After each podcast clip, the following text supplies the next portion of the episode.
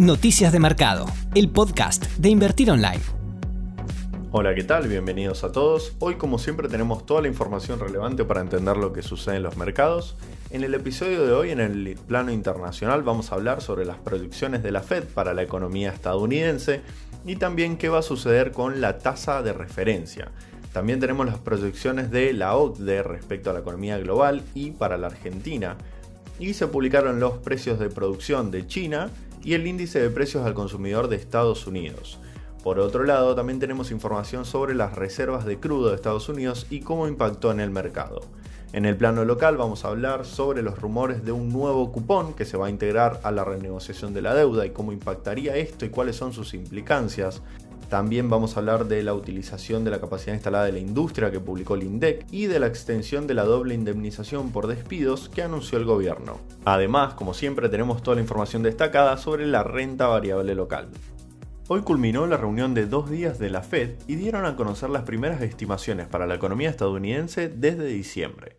Según informaron, esperan una contracción del 6,5% y una tasa de desempleo del 9,3% a fines del 2020. Según las declaraciones del presidente de la entidad, Jerome Powell, la crisis de salud pública pesará mucho en la actividad económica, el empleo y la inflación a corto plazo y plantea riesgos considerables para las perspectivas económicas de mediano plazo.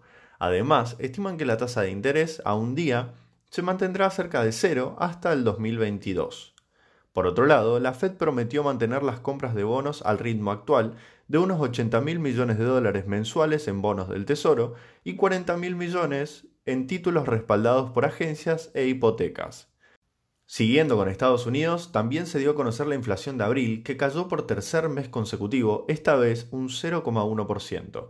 La principal causa es por la demanda que siguió deprimida en medio de una recesión causada por la pandemia. En los 12 meses a mayo, el índice de precios al consumidor subió un 1,2% y es el menor avance desde marzo del 2011. Por otro lado, la Organización para la Cooperación y el Desarrollo Económico, OCDE, también publicó sus revisiones para la economía global y estimaron que, de darse una segunda ola de contagios, el crecimiento se contraerá un 7,6% este año. Y aunque plantearon que, si se evita una segunda oleada, la caída será del 6%, Aún así se trata del doble de las proyecciones hechas en marzo, y son más pesimistas que las del Banco Mundial. Para Argentina, el organismo alertó que la economía podría caer un 8,3% si no hay una segunda ola de COVID-19 y 10,1% si es que la hay, cuando las previsiones antes de la pandemia señalaban una contracción del 2%. Te contamos sobre los precios en Estados Unidos, pero también hay información de China, donde se publicaron los precios de producción de mayo, que mostraron una deflación del 3,7% en comparación interanual y se trata de la mayor caída desde marzo de 2016. Si bien se trata de una cifra superior a la caída del 3,3% prevista por los analistas, muestra una desaceleración en la comparación de mes a mes, ubicándose en valores muy cercanos a los de abril, mientras que podemos ver que la brecha entre marzo y abril sí fue verdaderamente grande.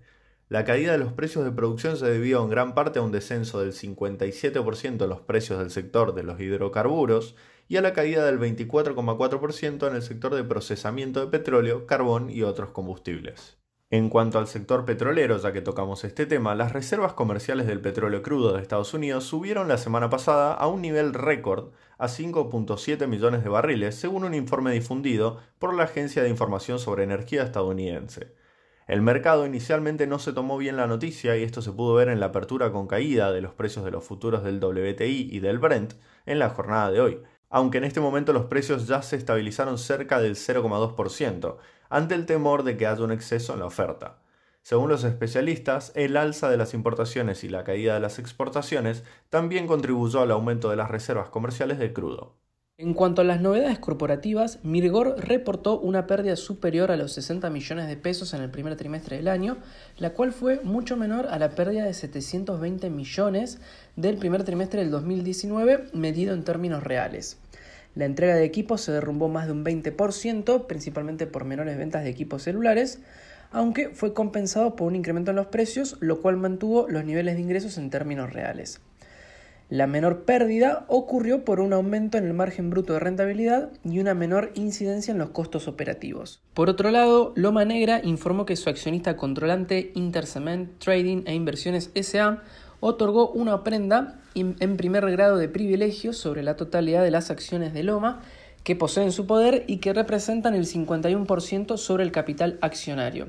La prenda fue otorgada como garantía de las obligaciones asumidas por su accionista indirecto Intercement Participações S.A. y su subsidiaria Intercement Brasil S.A. bajo ciertos debentures simples no convertibles en acciones por un monto total aproximado de 910 millones de dólares que serán pagaderos a partir del 2023 y con último vencimiento en mayo del 2027. Los fondos recibidos por estas empresas mencionadas van a ser utilizados para refinanciar deuda financiera. Según trascendió en los medios, el gobierno estaría evaluando incluir a las enmiendas de la nueva oferta que va a presentar a los acreedores un endulzante que sería un instrumento que ofrezca pagos de cupón que se encuentren vinculados a las exportaciones argentinas. En la actualidad existen instrumentos similares en Argentina, que son los, famosos bonos cupón PBI. Son instrumentos que si la Argentina crece anualmente por encima de determinado nivel, actualmente un 3%, se activan los, pagos de cupón. Estos títulos fueron muy controversiales en el pasado y se han desencadenado litigios en el exterior que continúan hasta el día de hoy ante las acusaciones de que se han manipulado los datos del INDEC en la medición de las cifras del PBI. Este nuevo instrumento, que a diferencia de los bonos cupón PBI, su pago estaría vinculado al crecimiento de las exportaciones del país y se activaría en el caso de que tengamos un escenario exportador muy favorable. Algo muy importante es que los datos de exportación de la Argentina son más transparentes que las cifras del PBI, algo que en Wall Street lo estarían viendo con muy buenos ojos y permitiría incrementar el valor presente de la oferta para los nuevos bonos en unos 3 dólares. Se espera que con las nuevas enmiendas el valor presente de los nuevos bonos se acerque a los 50 dólares, tomando una tasa de descuento del 10%, por lo que estaríamos hablando de un valor presente total estimado de 53 dólares si sumamos este bono vinculado a las exportaciones argentinas, lo que ayudaría a cerrar la brecha requerida por los acreedores. Entre el día de mañana y el viernes podremos conocer los detalles de esta nueva propuesta una vez que el gobierno la presente. El INDEC publicó la capacidad instalada de la industria, que sufrió una baja al 42% en el mes de abril, y se trata de una caída de casi 20 puntos interanual. Entre los sectores que se vieron menos perjudicados encontramos al rubro de alimentos y bebidas y al de refinación de petróleo, ambos con indicadores de utilización de la capacidad por encima de la media.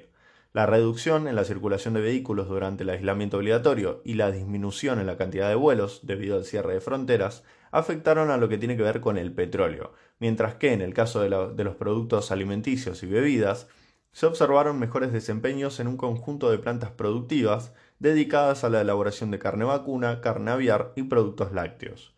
Por otro lado, los más perjudicados fueron textilerías, tabaquerías e industria automotriz, estas últimas dos con un 0% de utilización. Todas estas fueron afectadas en materia de producción y comercialización, y si profundizamos en el sector automotriz, vemos que en el mes de abril se registró el número de patentamientos más bajo de la historia, con apenas 4.385 unidades por el cierre de concesionarios y registros. El gobierno decidió prorrogar la doble indemnización para despidos sin causa hasta fin de año, de manera que extiende la vigencia de la emergencia ocupacional que vencía este sábado quedan exceptuados de sus alcances los trabajadores del sector público nacional. Te esperamos en la próxima edición de Noticias de Mercado, el podcast de Invertir Online. Para conocer más información visita nuestro sitio www.invertironline.com y encontrarnos en nuestras redes sociales.